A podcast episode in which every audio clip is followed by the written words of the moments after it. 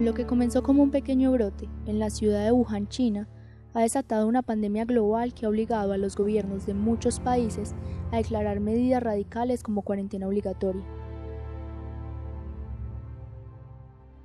Las medidas que se han tomado para reducir la tasa de contagios en el mundo han significado un gran impacto en la vida cotidiana.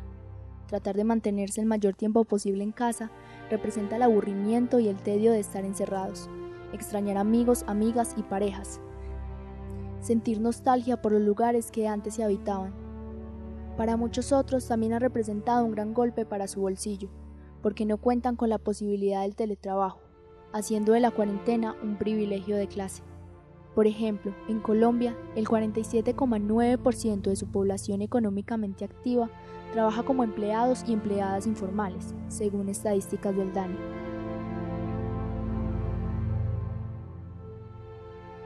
El coronavirus le ha dado la vuelta al mundo y en todos los países se han sentido sus estragos. En las noticias se ve cada día cómo aumenta el número de contagios y los picos que han alcanzado las muertes. Pero más allá de las cifras, ¿qué dicen las personas? ¿Cómo están viviendo la situación en sus países?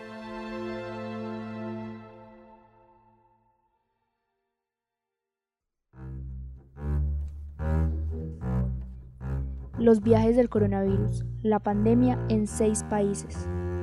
De la urbe les trae este capítulo del especial Voces del Encierro, para conocer cómo se ha vivido la crisis desatada por el COVID-19 en diferentes países del mundo.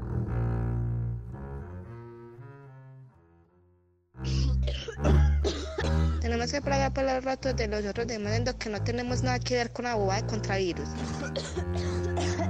Ya que no nos podemos ver, queremos hablar. Oh, Dios mío, están entrando gérmenes de gripe por todos mis poros. Voces del encierro, un especial de la urbe.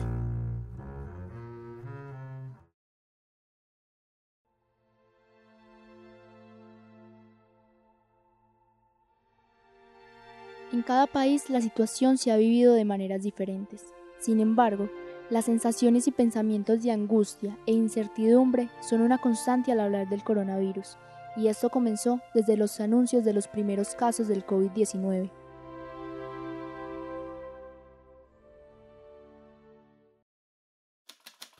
Hola, me llamo María Fernanda Betancourt, nací en Puerto Cabello, Estado Carabobo, Venezuela. Los días previos a esa cuarentena, bueno, estaban llenos de mucha preocupación en vista de que el país normalmente está muy desabastecido, pero todo ha fluido muy bien. En vista de que de verdad el venezolano no tiene como que mucho presupuesto para ir a un mercado a hacer una compra muy excesiva. Me ha afectado mucho, mucho emocionalmente. He tenido muchos estados de ansiedad. He entrado algunas veces en pánico, sobre todo porque tengo familias en el extranjero. Una de las cosas que más extraño es poder salir sin ningún tipo de temor, poder reunirme con mi familia.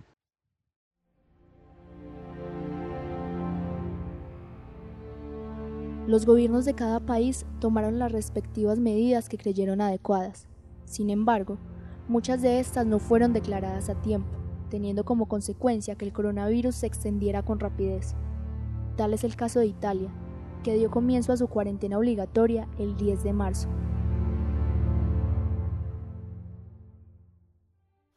Mi nombre es Federica, tengo 24, años y vivo en Loano. En nuestro país se ha respetado la cuarentena, digamos un 80%, porque a algunas personas no les importa y van y salen. De hecho, la policía instaló tiendas de campaña y están allí para vigilarlos. Así como la incertidumbre que vivió cada persona con la noticia del primer diagnóstico en su país, esta sensación también se replicó con la declaración de la medida de cuarentena obligatoria.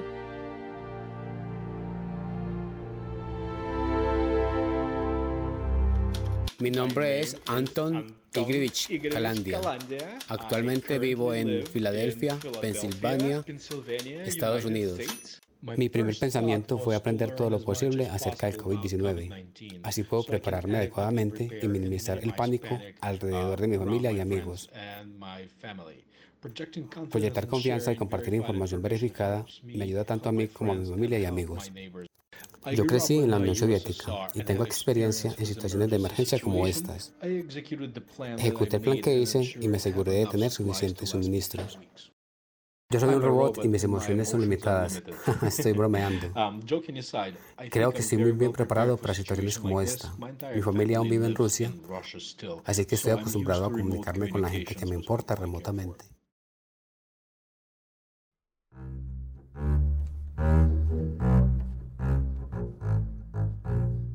Recuerden que desde la urbe hemos traído para ustedes este especial hecho desde casa. Y los invitamos a escuchar los otros podcasts de este tema en nuestro SoundCloud con el hashtag Voces del Encierro.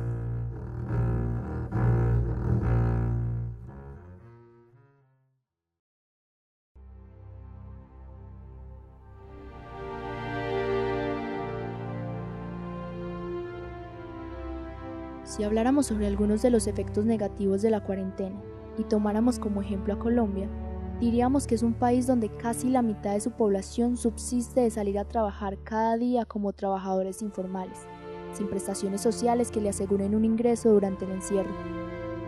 O si entráramos en materia de violencia de género, la ONU ha declarado que las cifras de violencia contra las mujeres han aumentado, así como el número de contagiados y muertos por esta pandemia global.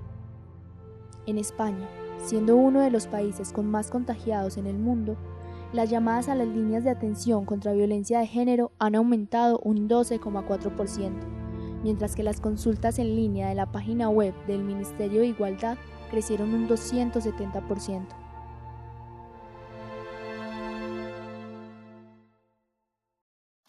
Soy María Gudiola Londoño Castañeda, colombiana, resido desde hace 20 años en España en la ciudad de Barcelona, comunidad autónoma de Cataluña, que es precisamente una de las zonas más infectadas por el COVID-19 en España.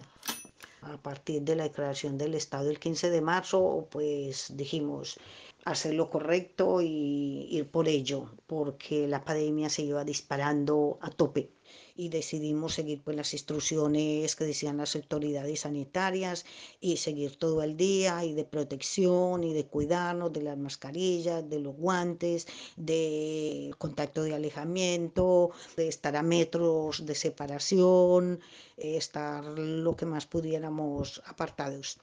Eh, soy limpiadora, trabajo con la gente mayor, pero limpiando. ¿Y qué pasa? Que todas vienen de enfermedades, son vulnerables y entonces, claro, de esta manera tenía yo que protegerlas y protegerme a mí misma. Lo que no podía es teletrabajo porque no es lo mío y entonces no lo puedo hacer por ordenador tiene que ser con la gente mayor y ellos deben de estar solos en casa. Solamente llega, por ejemplo, un hijo o alguien responsable, deja la comida en la puerta y ya ellos la entran, pero nada, nada de contacto.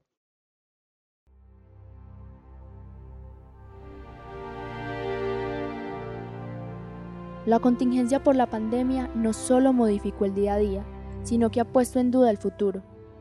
Algunos han podido sobrellevar económicamente la crisis, pero los recursos para solventar los gastos comienzan a escasear. También ideas, planes y viajes que se tenían previstos fueron cancelados para posponerse. Pero posponerse para cuándo? La pregunta generalizada es cuándo acabará todo esto.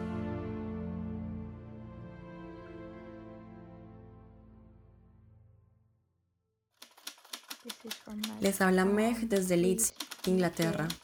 Tengo 21 años. Hubo personas que lo tomaron en serio antes de que sucediera, de que fuera declarado. Fue un poco aterrador. En cierta forma, todo sucedió al mismo tiempo.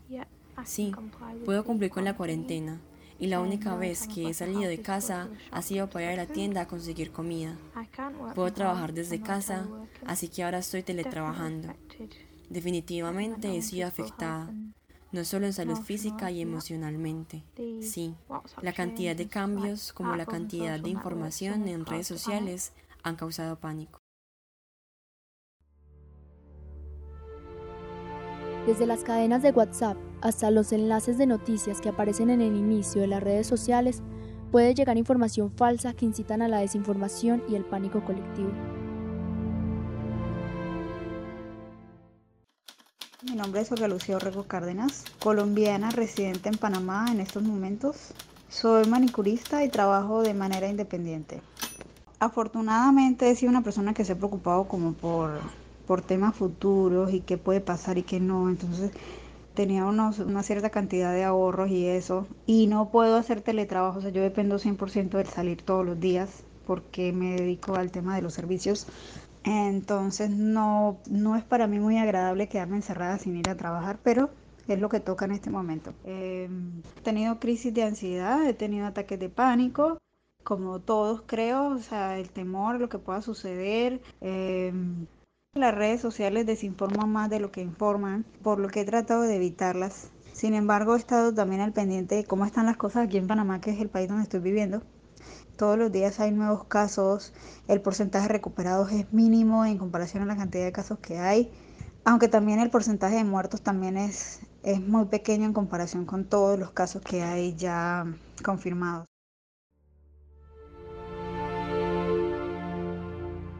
La pandemia ha sido una cosa extraordinaria.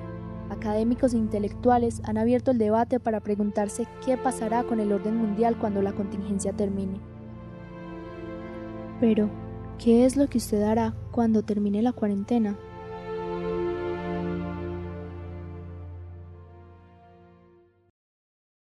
¿Qué es lo que haré primero? Pues reunirme con toda mi familia. Salir a caminar e ir a ver amigos. Lo primero que haré será afeitarme, porque ahora mismo parezco un yeti. Cuando salga quiero valorar cada momento, cada segundo, eh, valorar, mirar las calles, los árboles, el sol.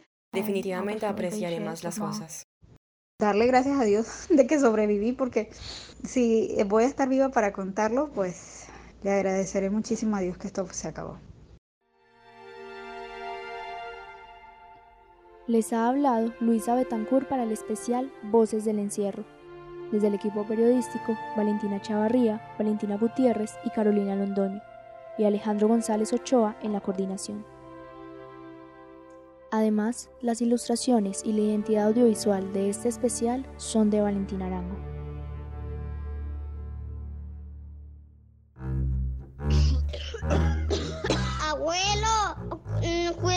No salga por ahí porque lo va a agarrar la trojita. El coronavirus anda matando viejo yo.